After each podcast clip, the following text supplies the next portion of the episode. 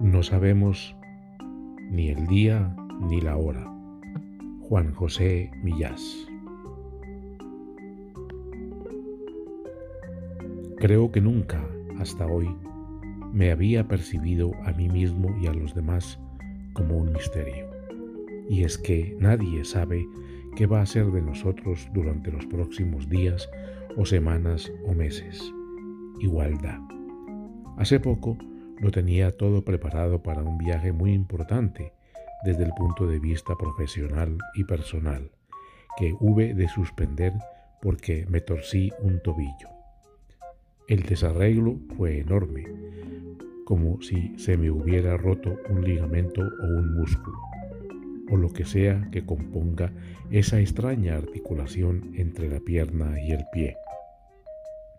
No hubo traumatólogo ni acupuntor capaz de hacerme un arreglo para salir del paso, nunca, mejor dicho.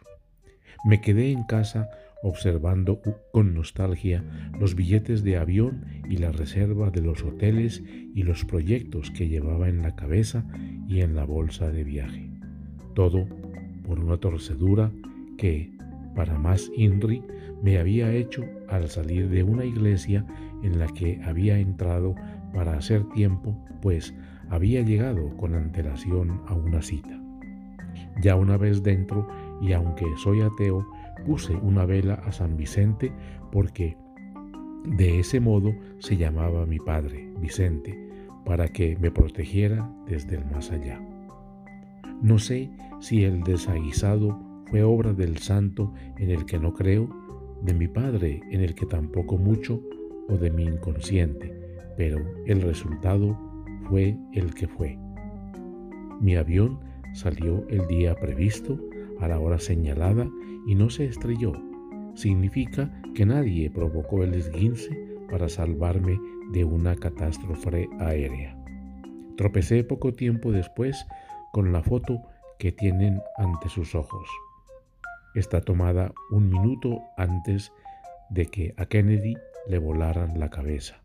Un minuto. ¿Alguien lo presintió? Pues no. Lo dicho, somos un enigma. Texto de Juan José Millás. No sabemos el día ni la hora. Voz Marco Aurelio Vela Guerrero, Medellín, Colombia, enero 11, 2024.